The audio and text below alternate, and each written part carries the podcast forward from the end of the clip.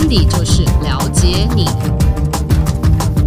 欢迎来到温迪就是了解你。大家好，我是温迪，我是路人甲。嗨，大家这一集有听到就是你赚到了，有点兴奋。我觉得今天我们两个可以少讲话，因为来宾应该就是专业聊天户。他一个人可以讲一个小时。对，我觉得我们我不太确定我们录音室录的 就是预约时间够不够。对，等会他就讲，然后我们就听，因为我们就听故事这样子。没错，没错。我们今天这位大来宾呢，先给一点 hint，然后过三秒他在自我介绍。大家有看过《华灯初上》吗？有，有是不是？大家有去过光喝过酒吗？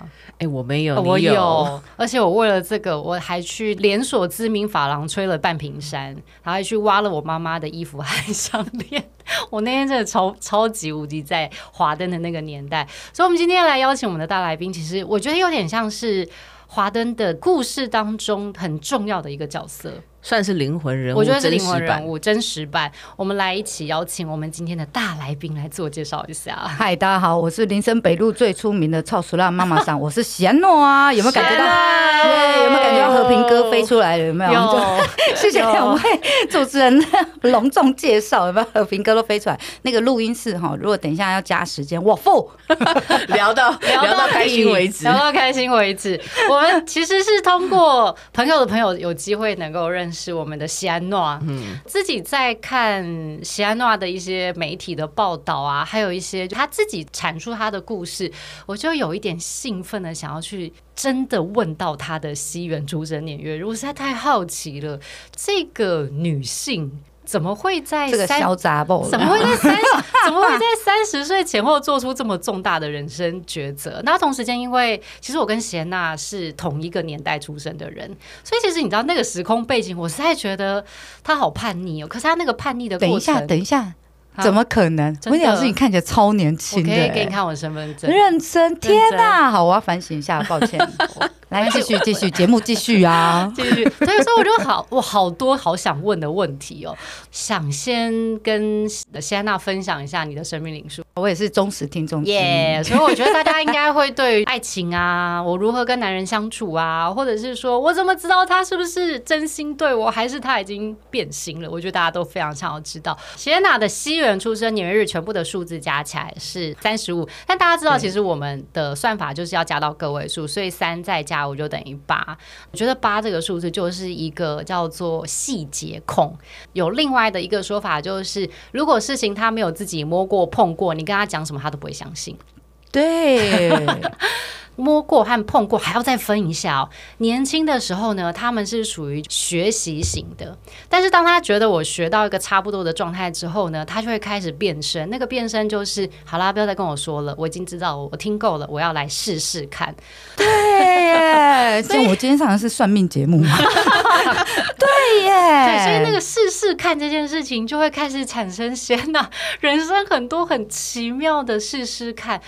八号人，然后你又是五月份出生的人，那我其实我们刚刚才跟大家录完生命数几号人，然后配月份，所以你看哦，大概啦，你三十四岁之前就是一个自由奔放的灵魂，可是在这个自由奔放的灵魂的过程当中，其实内心有的时候自傲、自卑、自信跟不敢是综合在一起的。我就一直解读说，这是我双子座型人格才会这样，也有一点，也有一点，也有一点。但是五月份出生这件事情，还有你自己在生命数九宫格当中，五有两个，两个五的这个能量啊，会让你在追逐很多的事情的时候，有的时候你会觉得，我就是要摆脱柴米油盐酱醋茶的限制。对，我就是要过上好生活。呀、yeah! 真的是你三十四岁之前很重要的一个目标。没错。那但是你是八号人，八号人的这个状态，然后再配上你的生日哈，所以就你大概三十四之后，就比较多的其实就进到了一个状态是，好啦，我也应该成熟一点，我到底要干嘛啦？Uh -huh. 嗯，生命数九宫格当中的一些特色终于就出现了。举例来说，你有贵人线，有有贵人蛮多的，就你的这个七八九的这条贵人线啊，它会取决于说你到底知不知道怎么运用和分享和感恩的时候，这贵人线就会越滚越好。OK，哎、呃，我我现在真的我不瞒那个路人甲跟温迪老师说，我因为我很少做这种呃算命还是什么分析、呃、分析啊，就自我人格分析这个，对，听众朋友们可能没办法感受到，我现在嘴巴都打开的，我就哦，OK，天哪，好酷哦！应该就是说，当我。在看 Sienna 的生命灵数九宫格的时候啊，会让我觉得说哇，会更想要问你的是说，在比如说你的人生的阅历当中，这是一个大家等一下我们会有更多的分享。可是其实我觉得很多的时候，因为你有一四七和一五九，我们两条所谓的又固执，但同时间又是一个。细节控我觉得还好，但是你比较像是说，我决定了我就一定要咬牙做到底的特质。一四七就是讲，一四七就是说，好，我决定了，选了就要认。基本上所有员工跟客人都会说这个叫固执，宫北天啊，哎，耳朵硬啊，对。但是我觉得宫北天的原因是因为你的一五九这条线的性格会让你觉得说我没有宫北天啊，我每天都在想让它变得更好啊。对，所以我就是在我想要做这件事情上面持续的去做，我每天都有在修正。对我，我都会跟这些人讲说，你们看不到大格局，不是我的错。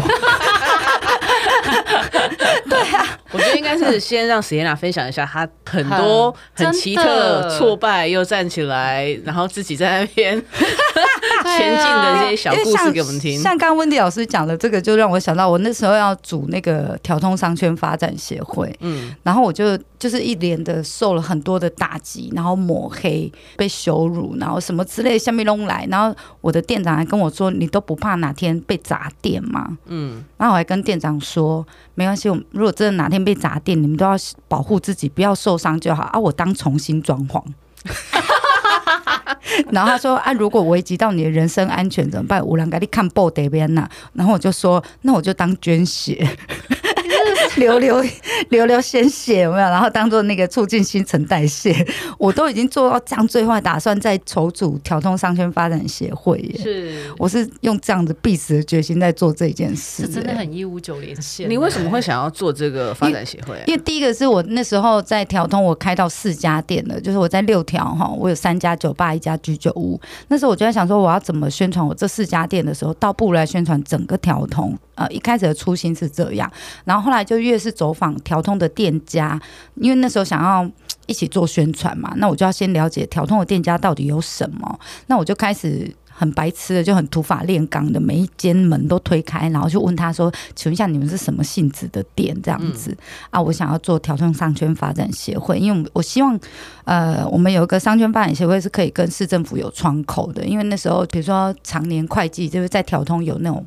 专门做调通店家的外账的会计，嗯、他就会跟我说：“哎、啊，你做这杯开啊，你不是第一个做想要试着做商圈发展协会的人，像这样的事情就是太多美感了，然后太多地下角力什么之类的，你你没办法做啦。啊，你懂政治吗？什么之类的？那我当时纯粹只觉得，就我想要成立一个协会，嗯。”可以对市政府有一个窗口，可以把商三地变成商四地，就是可以就地合法化这件事情。呃，另外一个面向就是我们可以帮所有店家，有点像永康街那时候一个商圈，然后大家一起办活动，或者是像那个什么咖啡街，有没有所有的咖啡厅一起做活动？那种时候就很单纯的只想要这样做而已。没想到就经过了 重重的困难，然后还被抹黑啊，然后我带导览的时候还有发生。比如说中山分局收贿案，大家都以为是我做的啊？对，就是我我泄露什么之类的。我以为你是秘密黑手。对，然后我就觉得很冤枉的是，我根本不知道那一家店是做黑的。嗯，对，我我确实在导览都会经过那一家店，嗯，但是因为第三性公关店跟男同志酒吧都在同一条街，嗯，然后我根本不知道那一家店是做黑的，我怎么会去讲这个东西呢？对。嗯反正就那时候就导览就停了半年没有带，因为太太害怕了，太危险了，太危险了，真的快要捐血了。因为呃那时候我就还踩到酒商的底线，因为那时候我就很笨的想说，哎、欸，我们大家都卖酒的店家比较多，那我们就进同一支酒，然后一起压低那个价格，嗯，这样，然后酒商就来呛下我说，你现在是在抢我们的生意吗？啊，谁要配送？你叫完了这一只，你还要再叫其他只吗？什么之类？然后我就想说，哦，我我单纯只想要，就以老板的心态，我只想要降低成本这样子，我也没有想过要踩酒商的底线什么之类。然后就开始大量抹黑，直到后面就那一年，我们叫酒的钱都比别人家店贵。哦，因为你就被人 家就被就被老回来了。对对对对对，那我都知道他收的比别家店贵，但我们我们还是照叫那个酒，因为当地酒商真的都蛮嗯 比较有势力一点点这样子，嗯、我们要活下去。对，对那那后来商圈发展协会就是某些原因成立之后，又滚化给我们 Punky 哦，就他因为他变得比较官僚一点，哦，他就太政治了。政府相关不是，就是应该是说，商圈发展协会本来就是政府的底下的一个民间团体嘛。对，那只是那时候找来的地方大佬，大家都偏某一个派系，嗯、一个某一个政党，某个颜色，嗯、完全没有办法接纳其他颜色。嗯、然后我就觉得也太奇怪了，就是商圈发展协会，你为什么要用这么政治？嗯、但如果以商圈发展协会的角度来看的话，我们确实要跟政治人物有关系。是，这样我们在推动地方的所有的呃。比如说活动或者是细项的时候，都会比较好做事，嗯、所以我觉得 OK，那我比不过这些大哥们在做的这个，那我就选择退出这样子，嗯、对，然后我就没有在商圈发展协会里头了。反正就是，就像温迪老师刚刚讲的时候，就呃，这回忆就满满的涌上心头啊！我觉得他有白目线吗？有踩人家酒商那条线，有，然后就踩到那个政治线这样子。他有一种就是觉得说，我明明我就是在做对的事啊，所以我也没有做错，所以我就是遇到困难我就解决它。对，可是他在解决的是事情，他都没有在看旁边人在干嘛。对对对对，就类白目的那种小状态。对，这其实也是加上，因为他刚好没。没有二也没有六这两个数字，oh. 所以他有时候跟你讲话的时候，他就会没有任何的人家说那种你不是妈妈桑吗？你怎么一点手腕都没有？对，我最常被人家讲这个，因为他就是没有饿，他就会觉得说我来要大家坐下来讲事情，谁在跟你讲事情？大家在讲感觉。哦，oh, 对，这是我也常常被被屌。但我很好奇、欸，你看哦，一个不喝酒的喜安娜，嗯，然后呢，生命数九宫格当中又没有饿。呃虽然他有两个五啦，他没有二，所以我有点好奇耶、欸。我怎么混过来？是不是？对呀、啊，因为你 你先是百货公司的柜姐，对，然后你其实是在打工状态下发现说，哇，你好像可以升任调通生活，没有是欠债啦，对，我就负担不起那个卡债啊，然后所以才去想说我要下海了。对，没想到我在里面吼如鱼得水。对啊，为什么你是如就是你的性格上，还是因为你有切割说，哎，这是我的工作还是什么的？第一个是我觉得我有花痴的症状，就是我热爱男人，我觉得我蛮花痴的。我觉得这不是连线的问题，就我觉得大概大部大部分人都有，我也有花痴，我也有这个特质。然后我就觉得天哪，我每天可以穿漂漂亮亮的，然后去上班，然后就可以赚钱，然后有这么多男人可以玩，就觉得好幸福哦。然后想说，为什么没有一满十八岁就进来的？那好了，对，白目。但谢娜，你第一次就是从诶、欸，我记得你是二十几岁，二十五，二十五左右，对不对？对，进酒店的。对，好，那我觉得这是。我先帮大家解释，他不叫花痴的性格，基本上有一点是因为他是五月份出生的人啊。五月份出生的伙伴，我们刚刚我有点忘，我们有没有讲？他大概影响 Sienna 大概会到三四岁前后，所以五月份出生加上你还有另外一个五，两个五的这个性质啊，其实在你三十五岁之前，好玩、有趣、光鲜亮丽跟可以赚钱，真的很重要。哎，真的呢，超重要。那但是我觉得那个本质性格的你，其实不是移花，你只是觉得我可不可以不要每天为了柴米油盐酱醋茶那么辛苦？对，所以你就会呃做些好玩有趣的事情。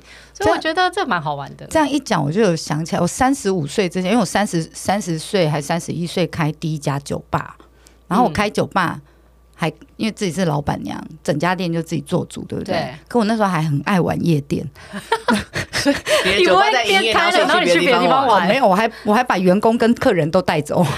所以你开店聚集大家说，走，我们去别人店啊，别人家 就是觉得哎、欸，没什么客人，剩一两桌客人的时候，我还跟员工说，哎、欸，那个打烊打烊，然后客人买单，走走走，我们去跳舞这样，然后客人说去跳舞，然后不然就走走走，我们去洗温泉，去洗温泉。很酷哎、欸，你。会把客人兜一兜，然后就直接带着走这样子，然后就去，比如说去夜店，然后教他们怎么把妹妹这样子，好，然后去呃洗温泉，然后去，他们就觉得啊，天啊，有二十四小时可以洗的温泉，然后哦是混合浴吗？我说不是啊，男女生分开啊，这样，然后反正就花客人的钱，然后出去玩这样子，好酷，三十五岁以前真很爱到处玩，有哎、欸，有真的是五月份出生的朋友，确实有这个性格，那是什么突破点让你三十五岁之后改变了？呃，应该是我就是三十五岁那时候交了一个台湾男朋友，因为其实我二十是台湾男朋友，那之前是哪一国男朋友？对，我二十到三十五这当中都是跟外国人在交往，哇哇、嗯，已经八国联军了。好 好，三十五岁那个男朋友，然后呢？然后我感情史就是蛮丰富的，他直到遇到哎三十五岁那时候开始认真的跟一个台湾人交往，对，然后突然觉得哇，谈感情好轻松哦。因为就自己国家的人，然后比如说就是笑点，或者是哭点，或者是我一个眼神，他都懂。嗯，然后突然觉得好轻松哦。不然我以前呃谈感情的时候，我就是要用第二语言，就可能英文或日文，对，在跟另一半沟通。嗯嗯。然后有时候生气的时候，台语出来，他还在那，哎，你为什么生气？你刚刚讲什么？嗯，你听不懂呢，真假是哦，气得要死，就会很累。然后就三十五岁之后，突然觉得，哎。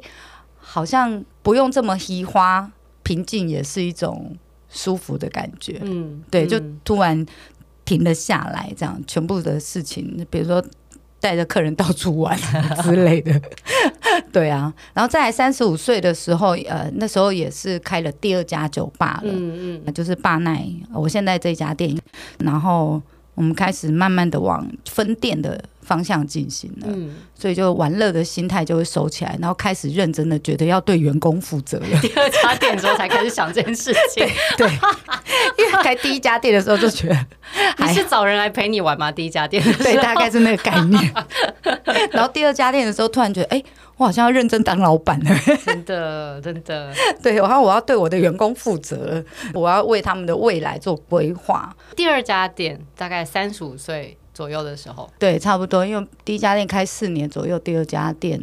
我觉得二零刚刚贤娜说他是突然，他觉得他突然嘛，然后可能是交了一个本国籍男友，觉得语言上面让他没有这么的有压力，就比较自在。但某个程度呢，其实刚好也走到了你的生命数八加上你的出生的日，所以大概三五之后，你也就有点像脱缰野马般的愿意开始定下来。那个时候的你，其实就像我们刚刚讲，你要开始为很多人负责任，某一个程度会让你开始有自信心和成就感，所以当当人出现的时候，你的那个八号的这种 SOP 啊、要求啊、规矩才会慢慢出来。但其实我还好哎、欸，我觉得我没有很细节控，我家店长才比较细节控、欸。细节哎，我觉得意思是说，你会开始想我要怎么设计，在你的脑中原本是你的见招拆招啊，你会把它变成教战手册。哦，你会开始教底下的人说，来这个进来的时候你要干嘛干嘛，那也都是那个时间点，你因为你以前都有，可是你都在脑子里面。对，对，对，你刚刚说就是你要开始教你的员工们嘛，是。有点好奇现在怎么 怎么教他们，这其实很难呢。在店里头，我们比较少在教直接的技术嘛，嗯，因为每一个人的个性不太一样，所以我我大部分如果是跟员工沟通，大部分都是走观念沟通。哦，对，我觉得观念对了，做法才会对，然后你出来结果才会对。我有看到你你的报道，你有一他有一段很经典的，Diana 有说，为什么客人来这边就一定要花钱在你身上？那你有什么值得让他花钱？我觉得我看到这段话的时候，我想说，这是企业式管理吗？好像是说不要问国家为你做什么，要问你为国家做些什么。对，我想说怎么这么酷啊？我们大部分就是沟通观念比较多，因为该做的细节哈，应有的 SOP 流程。举例来讲，嗯、客人进店，对，你应该要先拿什么东西，然后或者是客人你看到客人的时候，你要喊什么话？嗯，好，你要喊伊拉还是要喊欢迎光临之类的，嗯嗯、好，然后客人做定位的所有的 SOP 流程，大部分在员工守则上都会教。那接下来我觉得比较重点的就是心态上面。第一个是你为什么想要来这里工作？对，你如果把这边当踏板的话，我会建议你多交一些朋友，因为这些客人就是你的朋友。嗯、好，你离开这一家店之后，他都会是你的人脉。对，那你永远不知道这些人什么时候、什么时间点会帮助到你。那如果你决定呃，你想要在这个行业里头，你想要开店啊，学习怎么开店，对，那麻烦你就把自己员工这个点拉到店长这个点。哦，好，那因为我都会讲说，员工会做得好，就是你先把自己当成店长，再顾这一家店，那你员工就会做得好。嗯，那如果你是店长，你就要把自己格局拉到我是老板。怎么照顾这整家店？我怎么照顾整个营业额？然后达标，然后跟我怎么让我的客人跟员工开心的上班？啊，如果你把自己当成是老板，那你店长的位置就会做好。那好奇想问一下 Sienna，你在二十几岁，就是因为卡在，对对对，去打工，对，然后你就说，哎，我好像可以，所以你就决定进条通工作，然后到你的店开起来。我有点好奇，你中间有想要放弃过吗？呃，还是你其实越做越好玩？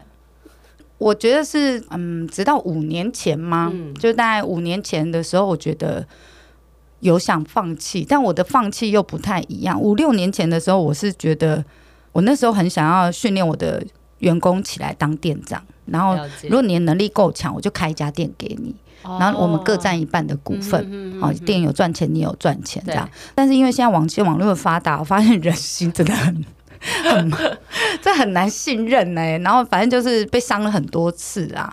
那在这当中，当然会觉得。伤心难过跟失落，但就像温迪老师说的，我就见招拆招的人。对啊，我觉得这个见招拆招，当然就是除了是五月份出生，然后又是生命灵数八号人，那当然还有呃生命灵数九宫格其他的连线呐、更多的其实还是在 Sienna 的本质个性，生命数的九宫格的本质个性当中啊，其实你有一个随着年纪越来越大的时候，财务的感受度会越来越高。可是财务感受度其实不是说我要赚多少钱，对，而是说你照顾的，你就是你底下的人，你能不能够照顾他？有的时候会是一个，我觉得是促使你进步，他有时候也是会拖住你的一些原因。是啊，其实你说有没有放弃哦？我跟你说，我这一两年就超想放弃，因为疫情的关系。我懂，我懂。对啊，因为前面本来都还有存款的。在这疫情发生之前，我个人也觉得我的被动收入嗯还蛮不错被动收入就是我不用上班，我就有钱拿，因为我也是信任我的员工，所以我基本上很少进店。嗯，好，那我都让各个店长去管理店家这样子。哈，那你店有赚钱，店长们就会抽成，薪水都不会太差。嗯，这样，那我就觉得，哎、欸，大家。互动的，或者是我们这样的工作模式都还蛮好的，店长也不会觉得我老板很叽歪这样子 哈，然后我也不会觉得哦，我还要去顾店，还要担心东担心西这样子。结果来个疫情，嗯，我觉得疫情真的是很考验哎、欸。好恐怖，真的很恐怖。所以调通那边在疫情之下，现在是什么样的状况？我们店算是幸运的，我们还有之前的老客人在支持，然后我们还撑得住这样。然后我前面还好也有存款，但是有很多家店就会不敌疫情就挂了，更尤其是那个日式酒店。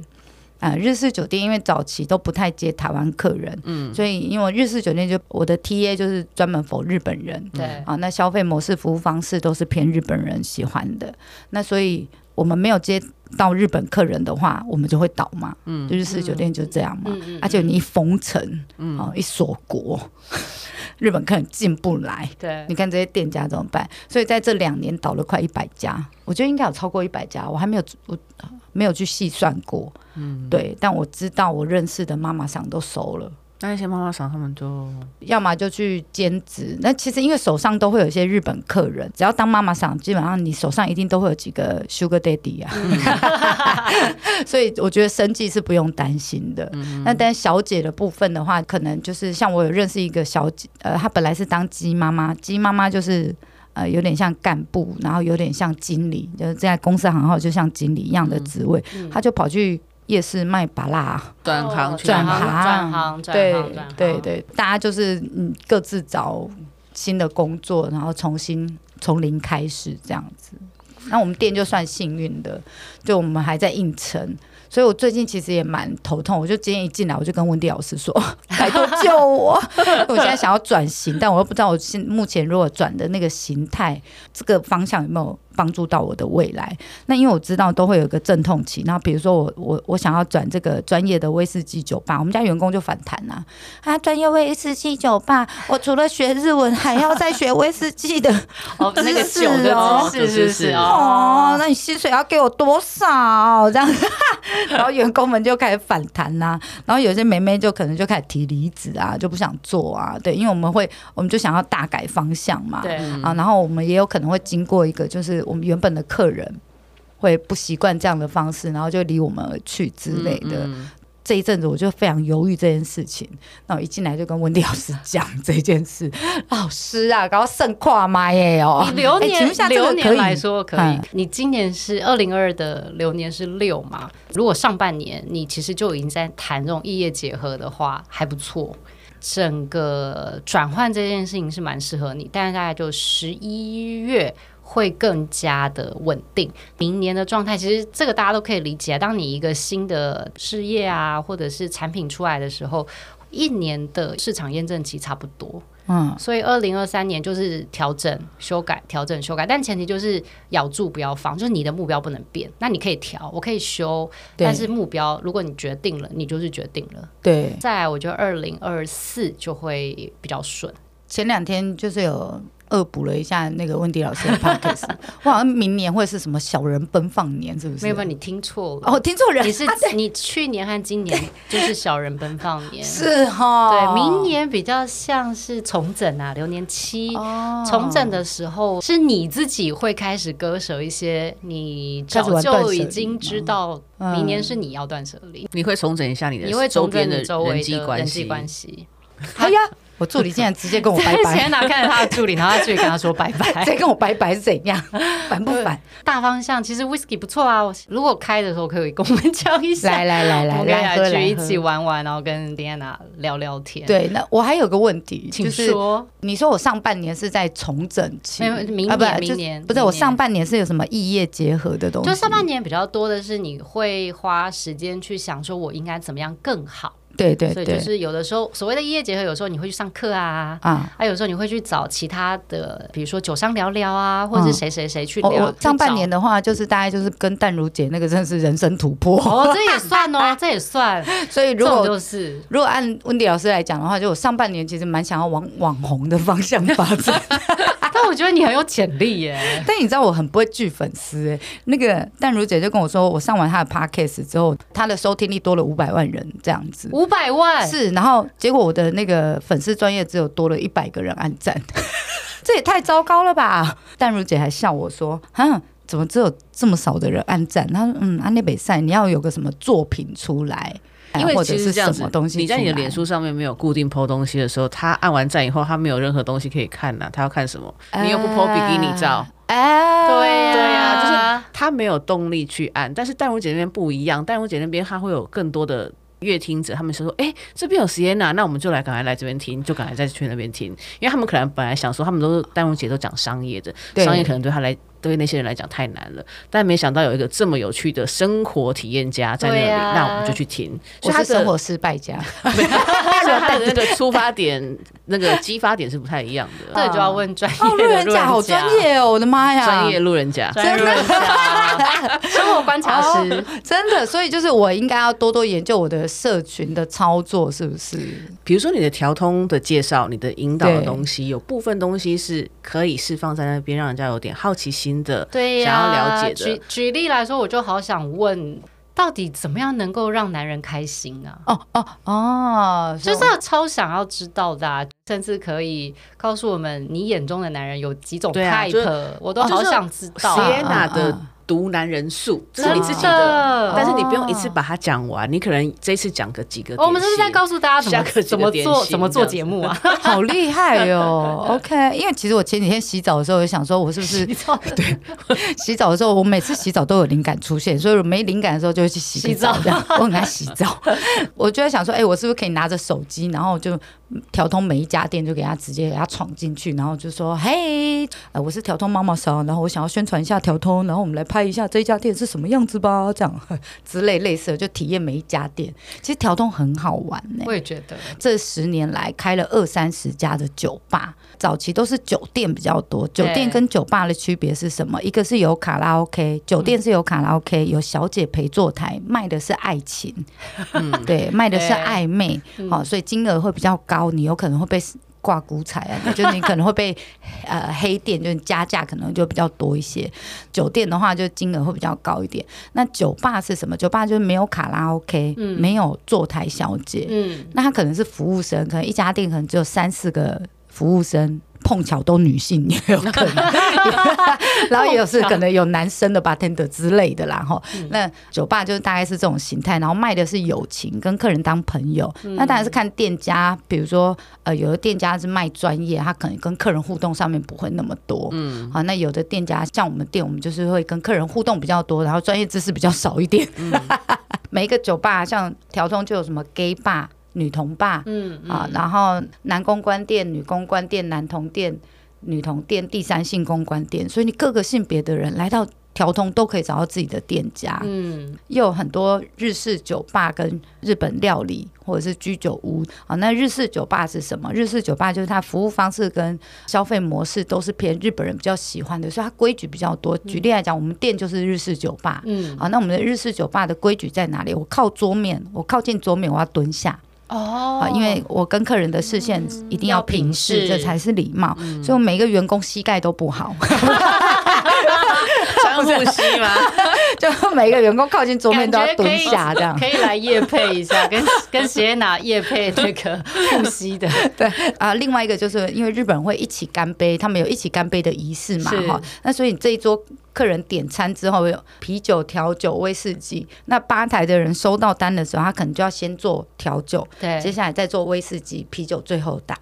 外场的人就会把一整个饮料全部一起上，然后就不会让某个人先拿到一杯饮料，然后其他人还在等，就全部都要都要一起拿到酒。对，那在台式酒吧就会是你点。什么就先对，先先给什么哈，他就不会等一桌人先点好，他可能哎，你先喊了，他就先给你这样子啊，你就先喝了，然后你也不会等其他的朋友的酒到，因为我们没有这个干杯的意思。嗯，好，那日式酒吧的话，就是我们一定会做这样子的动作。那接下来就是我们的化妆室，我们的化妆室就会比较干净一些，因为日本人都觉得厕所有神啊。那如果你把厕所顾好，就表示你这家店细节都会顾好这样子。那所以我们的化妆室就是一定 always 要保。是干净整洁。从今以后去跟每个同事讲，化妆化妆师有神，快点。好，我来去讲这件事情。对，然后台式酒吧你你没有发现，就是有一些酒吧的厕所就是蛮恐怖的。对对，好。但是台湾人很好玩的是，就比如说，因为他们不会知道这种细节，他就哎，北周北拜啊，胖胖啊，就这样子，就也没有特别感受。很多比如说华灯初上。爆红之后，一堆人私讯我说：“姐，我想要去体验日式酒店，嗯，哈，有没有推荐哪一家？”嗯、我就说：“你们来，你们也不会觉得好玩，因为那个细节我没有讲出来的话，台湾人不会感受到是细节的差异。”对对对，但是他是台湾人还是男生看女生有差别？那个细节，如果是台湾的男生去，会感受到细节吗？不会啊，就台湾人不会感受到。哦，简单来讲，第一个语言上就有差异了。呃，日式酒店就我们一定要学日文嘛，所以我们跟客人当然都讲日文嘛。我跟你是台湾人，我我还跟你讲日文嘛？我当然是跟你讲中文嘛。那讲中文的时候，客人就觉得啊，这就一般的店啊。嗯，好，第一个他没有感受到差异性，可对日本人而言。哇，你台湾女生，然后日文讲这么溜，嗯、哇，すごいね，这样子，哇，我买の日本语うまいね，这样就会一直讲，就哦，你的日文好好哦，学多久了？这样，第一个感受度上面就有一个差别了。好，然后接下来是我把桌面的服务做好。做仔细，日本人会说哇，你好细心这样，可是台湾人就会觉得嗯啊，这不都应该走了吗？ 哎、欸，我真的完全懂他在讲的事情、欸，我大概懂那个意思、欸。对，就这有什么好讲的？这有什么好讲的？哎，不是有收服务费？对对对。再来就是台湾客人男生喝酒的习惯跟日本客人比较不一样，他们就会觉得啊，你也不疼，你又没有脱衣服，然后又不给摸，又不给亲，他、啊、年纪又那么大啊，我该开价的进来。不好，所以为什么日式酒店跟台式酒店一定要区隔开来？就是在这，就如果台湾客人去台式酒店，他会觉得比较开心，因为那是往台湾人喜欢的方向去做服务。对，那日本客人来日式酒店，因为我们是往日本人喜欢的模式去做服务，那日本就会喜欢。日本客人到台式酒店，他会吓坏耶。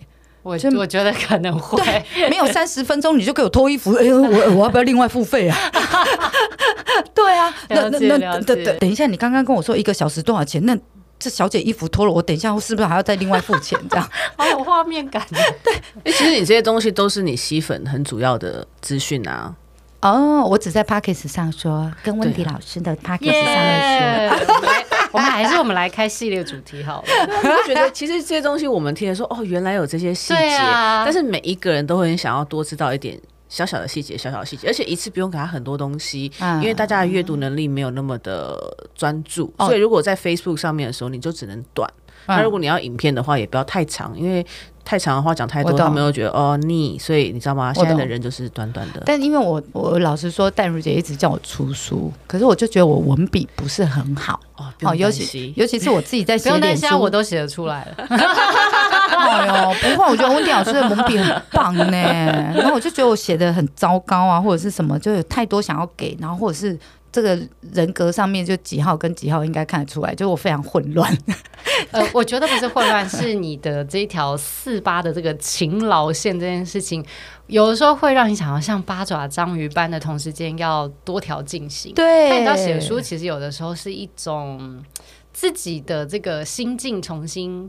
想过一遍 的过程，啊，我最近好需要这一块哦。所以，那你赶快去写书。我本来还在想说，我要不要那个遁入山林一下子，就一阵子啊，我可能就去什么静思营之类的，然后去个五天。但我助理或者是我我闺蜜都说，你大概半天就出来了，闲不住哎，欸。对，四八这条线的人真的闲不住哎，欸，就是会把自己塞非常非常的满。但其实我内心又是追求平静的。但其实你塞很满的时候，你还蛮平静的啊，就是你觉得哦，我在做事，我在做我喜欢的事情。